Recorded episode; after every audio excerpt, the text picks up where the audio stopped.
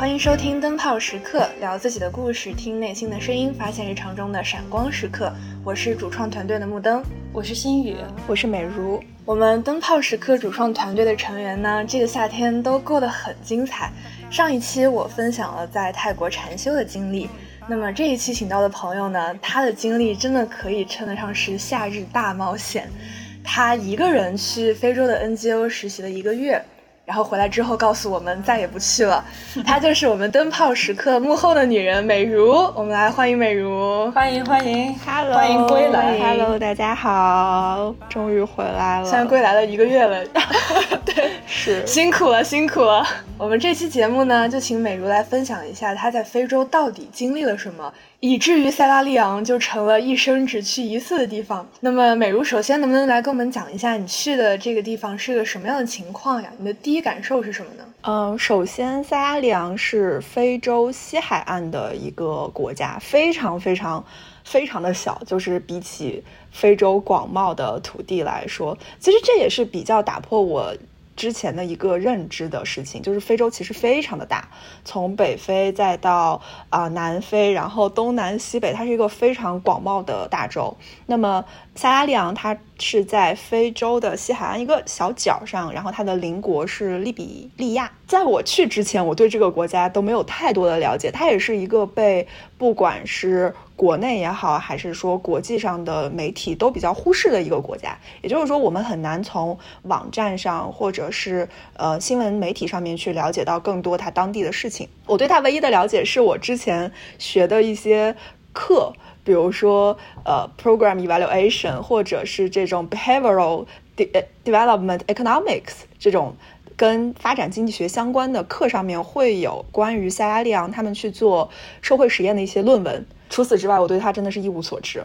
等我飞机落地的那一天，我的最直观的感受就是非常的混乱，因为我落地当天遇到了，呃，非常让我措手不及的事件，就是他们当地的民众呃发起了一场暴力示威，呃，所以当地政府在当天实行了一个宵禁的禁令。就是在当天下午三点半之后，所有的人和车就是不允许在车街上有任何的行走，就是整个交通就给你封门了。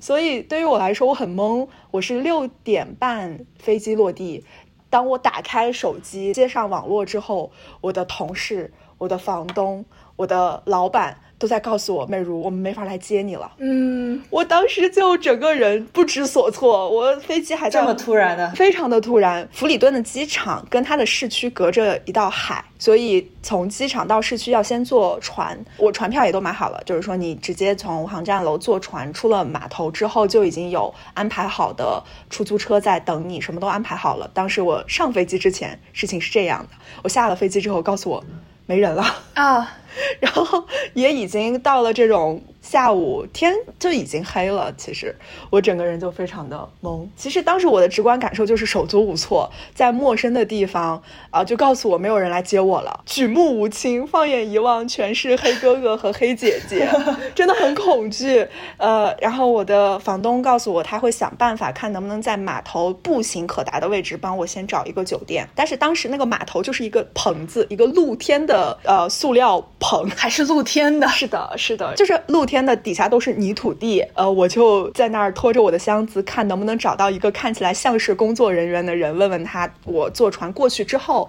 还有没有可能有这种 guest room。但是我显然是没有找到任何的工作人员，因为也可能不存在这么一个工作人员。我已经觉得完全没有办法的时候，就已经快要在码头大哭特哭的时候，我看见了几个中国人。哦，就那个码头突然出现了几个中国人的面孔，我就哭着跑到那个大姐的跟前，我说：“你们是中国人吗？”他们说是，是当地开酒店的几个中国人，刚好那天要去土耳其出去去玩儿。所以我们就在码头遇上了，他就非常好的帮了我去。叫回来送他们过来的车，然后让我在他们开的那家酒店先住了一晚。哦，这也太不容易了吧！天哪，这个是你到刚到塞拉利昂多少小时啊？落地三三个小时吧。落地三小时历险记已经听得很惊心动魄了。就是我搭回去的那班车，开车的是一个当地的黑人，应该是他们的司机，但是副驾驶上坐的就是一个抱着枪的军人。就是因为只有他坐在副驾驶，才有可能走出他的这个，我不太清楚是检查站也好，还是。不是，他是全程宵禁，但是他应该是有这个关口在拦着，因为他可能就是一个军人，他就能出去。还是华人厉害啊！在我的同事和我的房东都没有任何办法的时候，说这个宵禁我们就是没有办法给你找到车，我们自己也出不去。还是华人厉害，他乡遇同胞，对对对，太不容易了。然后我安顿下来之后，他们还帮我做了一碗蛋炒饭，然后蛋炒饭上面还放了。一层的那个卤牛肉，要哭出来了，我真的要哭了。那是我在塞拉利昂吃的最好吃的一顿。哦，这个就是为后续我们聊塞拉利昂的生活埋下了一个伏笔了。大概知道在那里生活，尤其是刚刚到那，应该是什么样的心情了。突然之间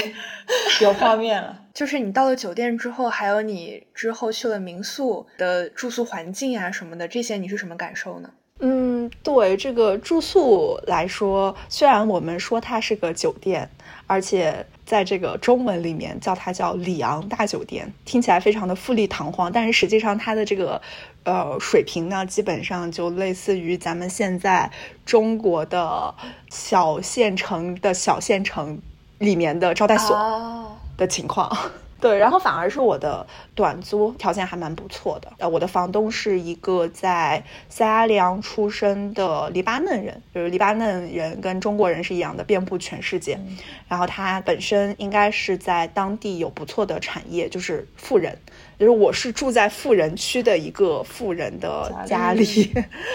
对，然后他的女朋友也是当地的 NGO 的工作人员，所以本身其实都是呃比较高阶层的这个人群，呃，所以不管是装修也好，硬件设施也好，都算是当地非常不错的家庭了。嗯，你抛开这些不说，它还是会有本身很多的塞拉利昂社会的基础设施不便带来的限制，比如说，即使那么好的家庭，我一天当中也会遇到无数次停电。哦。对，然后它一停可能就停半天或者停一天，就是如果你一停电，其实就是要开发电机，这发电机它就带不起来很大功率的电器，比如说你要用电热水器洗澡，或者是你要用电吹吹风吹头发，或者是你要使用空调，这都是不行，所以它只能维持一个最基本的，比如说电风扇、电灯、充电。还有就是非常重要的保命的冰箱，就是如果家里面没有人，它一停电又停了一天，那个冰箱的冷冻区。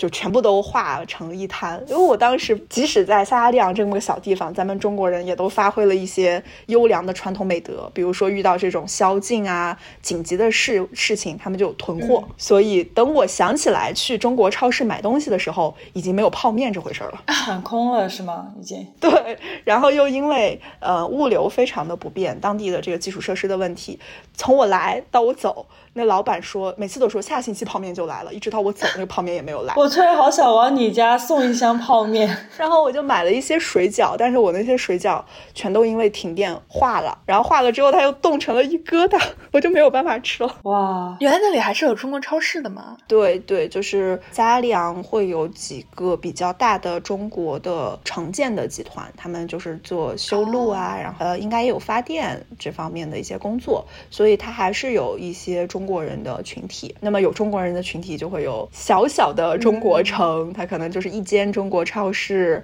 然后一个中餐馆。对对，就是塞拉里昂有一家非常好的中餐厅。嗯。啊，我说的这个好也只是在当地条件下的这种好，就是他享受 比较丰富的菜品，它甚至还有一个卡拉 OK，呃，但是露天的，就是它搭了个台子，然后你就可以在那里唱歌，有点可爱。还有烧烤和火锅，它有一个赌场，所以它算是一个很小的中国人的聚集区。这中国菜还蛮受当地的外国人的青睐的，因为这种餐厅是本地人没有办法消费得起的，就是普通的本地人，他他只能是这种呃富人的阶级。和外国人来这边工作的外国人，他才能够消费得起，所以也是比较高档的餐厅。那我想问你，日常的话吃啥呢？是天天去中国餐厅吃吗？还是日常的话，我的工作的机构是会提供一个付费的外卖啊，呃，它可以这么理解吧？就是我每天交十五里昂，就是当地的货币，十五里昂的话核算成美元的话，也就是一刀多哦，非常便宜的一个。但是一刀多的话。吃的就是当地的餐，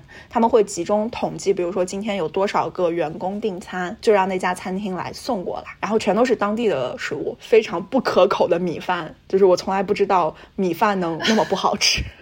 就是它可能是品种的问题，比较像呃国内这种高产但是营养不太好的那种米，就是很碎，然后也没有这种米香。当然我就觉得我是不是太公主病了，还要挑三拣四。但是确实它这个给人的直接感受是不是特别好？然后会是他们当地的一些酱料去焖煮的鱼或者是蔬菜啊，这里的蔬菜可能也就是哦。他们吃非常多的呃蔬菜是这个番薯叶、土豆叶或者是红薯叶这三类，就尤其是红薯叶，是我妈妈在给我讲他们小时候河南农村条件非常差的时候，甚至都有点这种青黄不接的时候才去吃的东西。我没有想到它有一天会变成我的正餐。嗯，可能他们也经常种植这个方面的，就是因为也扛饿这个。对对对，他们会把这个番薯、木薯就是吃的非常的多。我之前看到你朋友。圈有发一个，就是一盘是米饭，然后上面绿绿的有一坨，但是我从来没有明白那个到底是什么啊？那个就是拌着米饭吃的菜和酱料做出来的一种混合物。其实咱们如果光用音频来形容的话，它有点像印度的菜系的感觉。它跟印度菜系是完全两种菜系，但是它都有一种感觉，就是米饭，然后会有一种酱料混合着吃。嗯，但它不是咖喱，它是本地的酱料，然后也会偏辛辣的口感。就我发的那张图片，非常的辣。我是跟一个世界银行来的一个呃经济学家，他在做培训，刚好是他培训的最后一天，我们俩一起吃的那顿饭，他就只吃了三分之一，因为实在是太辣了，他吃不下去。那个是本地人会吃的吗？对，这就是完全融入本地的菜，因为呃不是本地的话就比较偏美食，比如说汉堡，然后也只有汉堡了，或者是还有披萨，或者是。没有，连麦当劳都无法进驻的城市。之大的哈里斯公共政策学院，其实还有一些同学去了非洲，呃，去的是不同的国家。在我之前，我的同学是去了尼日利亚，他就跟我分享了很多他的经历。他就跟我说：“你去了之后，一定要吃当地的 Domino 的一种。”什么什么菜我已经不记得了，反正都是当地的嘛。然后我说好呀好呀，然后到了之后发现没有岛民。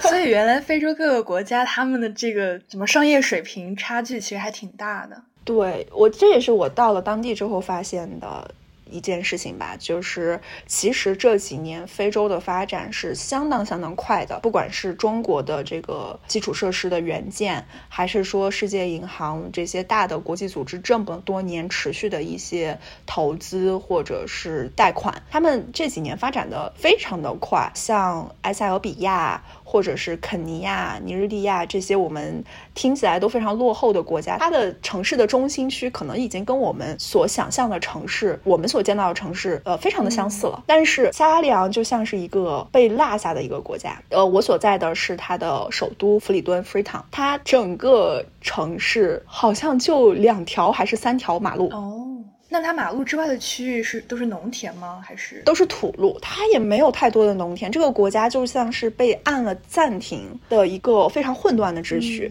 就是他们的农田是不进行太多的商业交易的农田。就是咱们说这个农产品，它可能还处在一个小农的状态，也就是说我自家吃我才去种它，而不是为了去交易和进行市场上的买卖。所以这个国家我们能够买到的东西基本都是进口。所以物价非常非常的高，我的个人感觉是跟在芝加哥的生活的物价不会差太多啊。就是我刚刚说的是，我吃当地的餐，它一顿可能也就是一两美元。但是我但凡如果说我想吃一个汉堡，或者是这种我们所谓的 fine food、good food 之类的，我去到餐厅吃的话，一顿就基本上要在十美元以上。所以这些都是给，其实是给外面来的人吃的，他当地人是吃不了，就是这个价位的。东西吧，对我们所说的 normal 的这种普通的当地人是完全不可能有能力去支付这样一顿饭的。但是因为整个国家的贫富差距非常的大，就是非常的极端，它会有一小部分人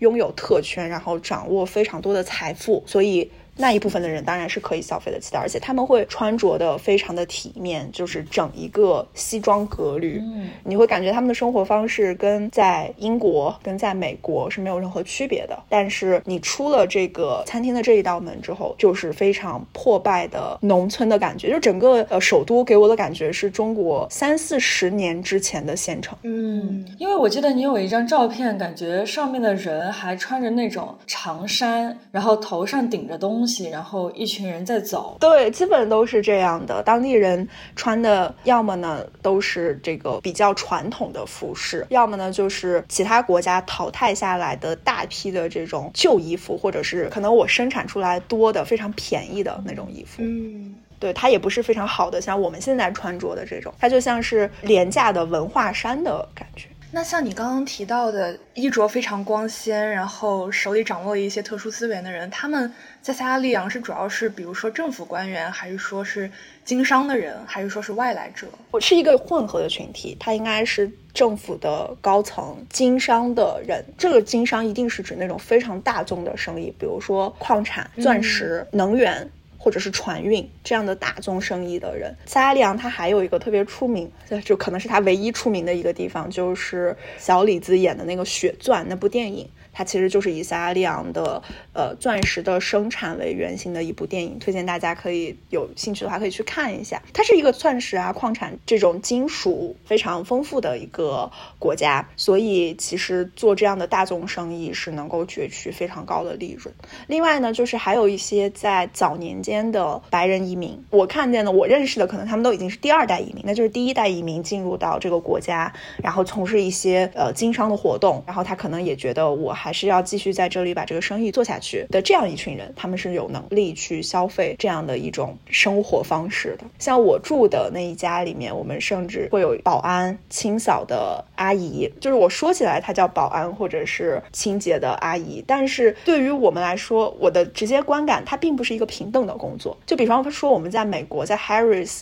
也会碰到这种做清扫或者是清洁的这种墨西哥裔的阿姨，我会觉得我们是平等的，对吧？甚甚至他们在做清扫的时候，我们还要让一让，给他们行一个方便。但是在非洲的时候，我感觉他们更像是一种奴仆。嗯，虽然我的房东和我遇见的人对他们都是客客气气的，但是你明显还是能感受到一种尊卑上的差异。就是我会对你说 “thank you”。谢谢你，然后每天跟你问好，但是他对你是弓着腰、恭恭敬敬的，这是我完全没有想到的。他仍然延续着一种社会阶级上面的不同。首先，安保这个职业是一个非常普遍的，它不是说我是一个单位，所以我需要一个保安，而是说我就是一个独门独院的一家子。那么在这样的一个政府没有提供一个对财产和安全的保障的情况下，那么是每一家只要你是在这个 high level。的群体的人，他都会给自己的院子找一个保安，嗯因为他需要保障你自己的这一家不会受到什么盗窃啦、抢劫啦，或者是绑架之类的。所以他们当地警察是不作为吗？我个人的感觉是这样，就是我并没有觉得当地的警察在这个社会有任何的作用，就是不管是一个威慑力也好，还是实际上的作用力也好。因为我后面认识了一个 A B C。的女生，她是父母是从台湾过来的，所以我们还比较亲近。她的手机和钱包都被偷了，就是这件事情，你根本不可能说我去警局报案，然后有就是拿回来的可能性完全没有。我们所有从呃美国来到当地工作的人，不管是美国也好，或者是其他的发达国家，我们都有一个常识，共通的常识，就是你要带两部手机。嗯，然后每部手机上都要装好 SIM 卡，然后保证你有一部手机丢了之后，你还能不跟大家失联。然后所有的重要的证件，比如说护照啦、银行卡啦，都放在家里面，不要把它拿出来。嗯，那在这里生活的人，但凡有点条件，他还会满足于就是这辈子都在塞拉利昂吗？还是说，但凡就是有点条件，其实他是想离开这个城市的呢？我觉得星宇问的真的非常非常好，问到点子上了那种感觉。嗯就是我昨天还在看塞拉利昂在世界银行的一个数据库，然后我就看到一个移民的数量，嗯，它向外移民的数量是非常非常非常庞大的，大概是每年在我记得是两千万吧。也就是说，这个国家的人他但凡能有一点点资产。能够在其他地方立足，他都不说我在国外去过非常好的生活，我只要能在国外，我能出去，然后我能有一份工作，他们都会离开。嗯，我有一个同事，他跟我说到他的舅舅。啊，我也不太清楚是舅舅还是叔叔，因为英文里面都是这个 uncle。然后他的 uncle 就是可能是在上世纪七十年代就离开了塞拉利昂，然后先是去东欧波兰，后来又辗转来到了美国定居，就是已经完全在国外定居的状态。五六年之前，他的 uncle 回到萨拉利昂探亲。他在落地一天之后就说：“我这辈子我再也不会回到萨拉利昂。”嗯，就是这不是我作为一个呃外来人的感受，或者说他跟我的生活差距实在是太大，所以我没有办法去接受这样的一个环境，我没有办法长期的生活在这里。而是说，即使是本地人，他也会觉得我想要摆脱这样的一个环境。那么，我觉得他在这里面更多的折射的是一种当地人的绝望，这个是非常不一样的，和我外国人的感觉是完全不一样的。那我。在外国，他我可能只是做一个当时的一个对比，就是我在美国，或者是我在中国会是一个什么样的生活，会是一份什么样的工作状态。但是我在这里，呃，会是一个什么样的情况？我做出权衡对比，我可能会说，我还是希望能够，呃，在一个比较安全、安定的环境。进行生活，我也可以在这样的环境下去实现我自己的职业理想。但是对于本地人来说，如果说我能够预见十年之后会变好，或者是十五年之后这个国家会变好，那么我可能会因为当地的，比如说我的亲朋好友都在这里，我的社会关系都在这里，那我会选择留在这里。可是如果说我作为一个当地人，即使我所有的社会关系全都在这里，呃，我对他也有一种从小成长起来的这种情感上的依赖和连接，但是我觉得这个社会。他再也不会变好了，那我还是会想要离开。我觉得萨拉利昂很多人跟我交谈的时候，他们都会表现出来一种对自身的经济环境、政治环境和社会环境的绝望。他说，他不会，萨拉利昂不会有变化的。即使说明年大选，我们换一个政党上台，即使说我们收到了这么多援助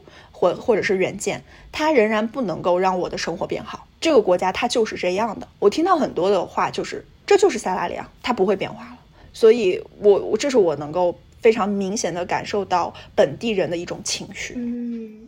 而且我听下来，其实我有一点点困惑的是，如果一个人他从小生活在一个地方，他没有接触到外界的信息，他所面对的世界本身就是这个样子，他其实不太会对于另外一个世界产生什么想象。但是你所刚刚描述的，就是塞拉利昂人，他其实是想出去的，也就说明他们其实是有这个信息的渠道，他们能看到一个。更好的生活是什么样的？比如说，他们这个接触信息的渠道是跟比如说在美国生活的人是一样的吗？啊，对，这个也是呃塞拉利昂的社会生活的另一个侧面。首先，塞拉利昂这个国家，包括它的邻国呃利比利亚，它的建立就会有一个比较独特的一段历史。我不是特别的清楚，我只能大概保证应该是一个正确的方向。具体的细节我可能没有办法太确定，它是不是我说的是不是对的。但大概就是这两个国家的建成都是当呃就是英国废除了这个奴隶制之后。就是英国说我们 OK，我们要迈入一个所谓的更平等、更现代的社会，我们不要再进行黑奴的交易。交易对，但是英国。它的各个产业已经有这么多的黑奴了，我们该怎么办？他就把这些黑奴又呃，就是把他们送回到非洲，然后圈了两块地方，就变成了他们的国家。一个国家叫塞拉利昂，一个国家叫利比利亚。所以我们也可以从它的名字当中感受到一丝这个历史的遗留。比如说利比利亚，它的词根其实是 liberal 自由。塞拉利昂的首都叫弗里敦，其实是 Freetown，所以都是能从它的名字当中看到一些这个历史的影子。所以我们就可以看到，它跟英国的连接是非常强的。它虽然并不是一个直接的殖民地，但是它保留了很多英国生活的这种气息。比如说，我能在当地看到这个比较好的学校的学生的制服都是非常英式的，他们会穿这种英式或者是欧式的这种背心裙、衬衫，还会戴一个帽子。这种女孩子，呃，然后会穿小皮鞋，背一个我们非看到非常英伦的这种书包。包括整个国家的英文的使用，就是英文是他们的官方语言，呃，这也是因为这段历史，而且他们英文的使也会更。偏英式英语，而不是美式英语，就是你能会从一些词汇上面的用法会发现他们的不同。那么这就是一个历史流传上来的。他们作为这个跟英国有非常强烈联系的，他是知道英国的上层社会是怎么生活的，一种我们所谓的优雅体面的英式贵族的生活的状态。那么到了现代社会之后，我觉得。首先，互联网的发展非常非常的强大。那么，对于大家但凡有点钱能够去买一个智能手机的人来说，你就会有 TikTok，你就会有 Facebook、Twitter、Instagram，你就能够看到在其他国家的网红是怎么生活的，其他国家的人剖出来自己的日常生活状态，他们是一种什么样的。但是另外一个侧面是，很多人他其实并没有智能手机，大部分的人我所看到的人，他们所使用的就是咱们的当时的三 G 的那种手机，小灵通吗？呃。比小灵通稍微好一点点，我觉得是四川人有说过叫棒棒机，就是街边可能十几二十块钱能够买到那种，是吗？但是续航巨久。这个在你说啊停电的时候，我当时在想，对对对，是的，它有点类似于我们现在的老人机，嗯啊的那种概念。对，它是一种三 G 的手机。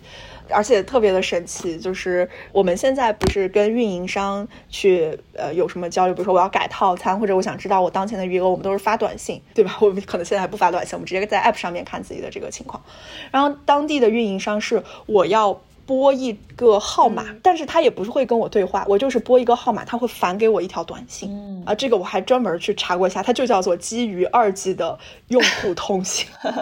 非常的神奇。对你这样。突然让我很想知道，就是当地的人他的教育是怎么样的？就是他们肯定小孩会上学，但是我就是好奇说，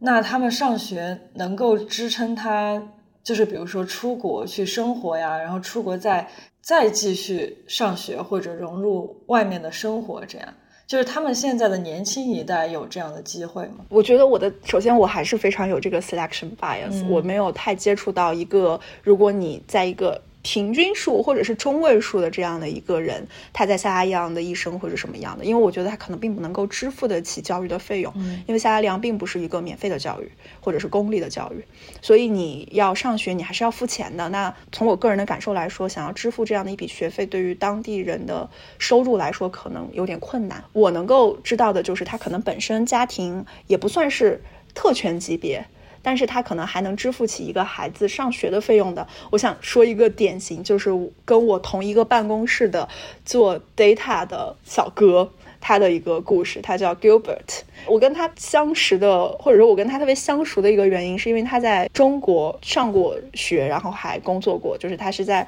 中国的武汉，呃，完成了他的研究生的学业。然后又在上海工作过几年，后来因为疫情，他才回到了塞拉利昂。对于他来说，他就是一个有钱去上学，然后又非常的努力刻苦，然后通过了当地的高考，考到了本地的大学，然后又努很努力的学学习，然后呃申请国外的研究生。那么他们申请国外研究生，大多数会申请这个全额奖学金，因为肯定没有更多的钱再去支撑他们去支付这种高额的学费，所以他们会申请。全额的奖学金，然后这种奖学金也会给他提供不错的这种生活费的一个帮助，所以他就相当于靠这样的一笔钱，能够在国外落脚，然后安身立命。所以这是我看到的是所谓的通过学习改变命运的一个例子。但是就是这我的这位同事 Gilbert，他也跟我说，现在这样的机会越来越。渺茫，或者说当地的这个年轻人，他也不太会选择这条路。他原话跟我说，就是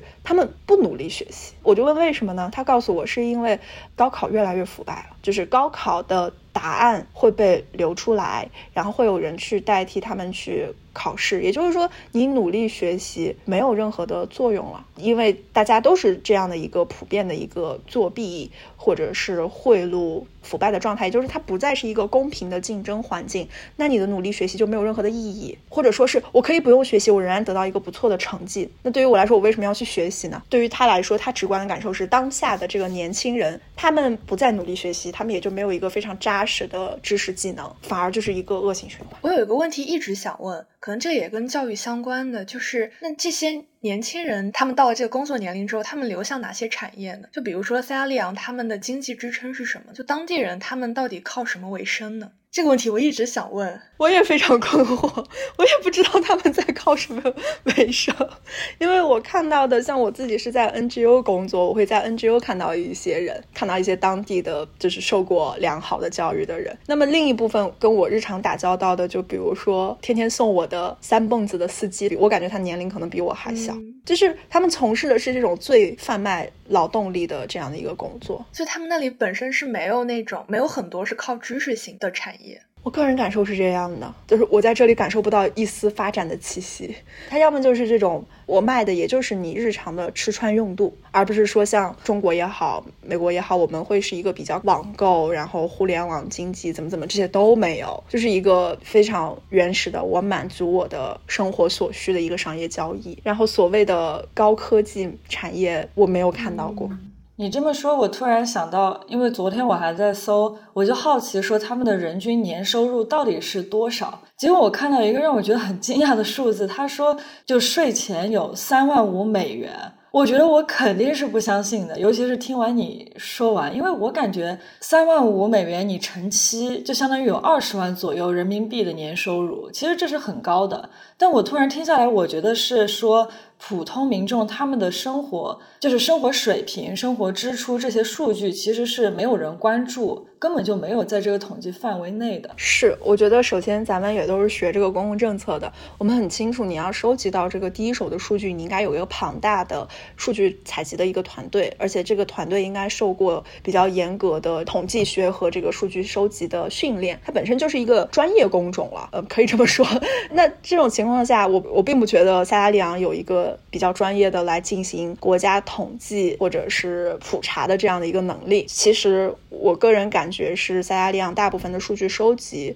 或者是这样的数据分析、出报告这样的一个工作，都是国外的智库或者是大型的国际组织在做的。对，这这就说到有一些受到良好教育的人，他可能会去做当地的数据采集员。嗯嗯，这也是一个工作，就是我看到有一部分人是在做这些，显然他们也受过比较好的教育。这是这是我跟他们。打交道的感受。那么回到这个人均的收入来说，我听到的一个比较可信的，就是我同事告诉我的收入就是每个月可能有两百美元人均，而且应该他这个人均也得是，并不是真正的就是极端贫困的这一群人。就是我在从机场到机场码头的这一段路，可能有十五分钟的车程，我是真的能看到我们在新闻媒体上面照片的那种。状态就是破败的木头的房子，然后领着一两只这种骨瘦如柴的羊，人也是骨瘦如柴的那种，我们能所能够所有想象的极端贫困的这种状态。这一群人可能跟我的同事，他们也不在一个阶级。所以，就从我同事这个阶级来说，他所知道的一个比较平均的状态，他说是每个月的人均收入应该是两百美元。但是我说了，我们这个国家的消费是非常非常高的，所有东西都是进口。也就是说，因为在 Harris 有一位学长，他已经在塞拉利昂工作了一年，他比我早两年。毕业吧，然后他已经在塞拉利昂工作了一年。我们俩有一天聊天，他就跟我说，呃，我们是在一个非常好的一个餐厅吃了饭，然后在这个墙之外，就是有二三十个这种摩托车和这个三蹦子，就是当地的交通没没有交通，只有三蹦子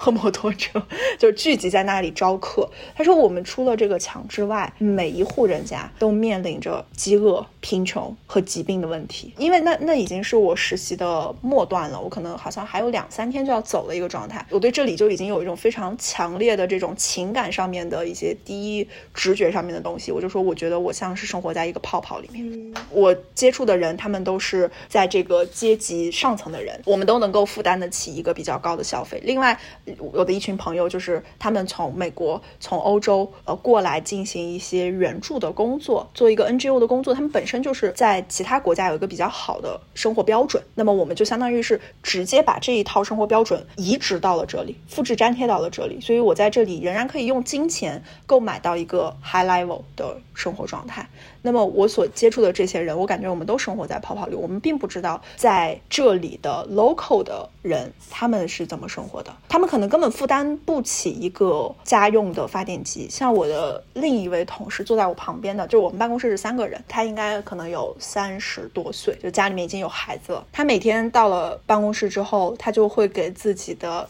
手机和两个充电宝充电。嗯，这其实就反映出来，他可能回家之后一旦停电，他就没有办法去维持。自己这样的一个通讯工具的电力的供应，而且他自己是住的离我们那个地方非常远，他要骑一个多小时的摩托车。对，塞拉利昂它的气候也是一个非常明显的热带草原的气候，就是雨季和旱季非常的分明。然后我到的时候就是雨季，就是它一下雨就会交通就会非常的泥泞，然后你就能想象到。正常人都不会想出行，一旦下雨，我基本上只能午饭之后才能见到他。可能来坐两个小时又该回家了。对对，差不多就是这样。那说到这里，美如可不可以就给我们介绍一下你就是在这个 NGO 所做的事情，以及你当时为什么选择了这个 NGO？这个 NGO 所做的事情主要还是数据的分析，其实是分两块儿，就是一部分是我们想要通过。呃，就是爬取社交媒体的数据，抛出来的 Po 文以及下面的评论，我们想要分析，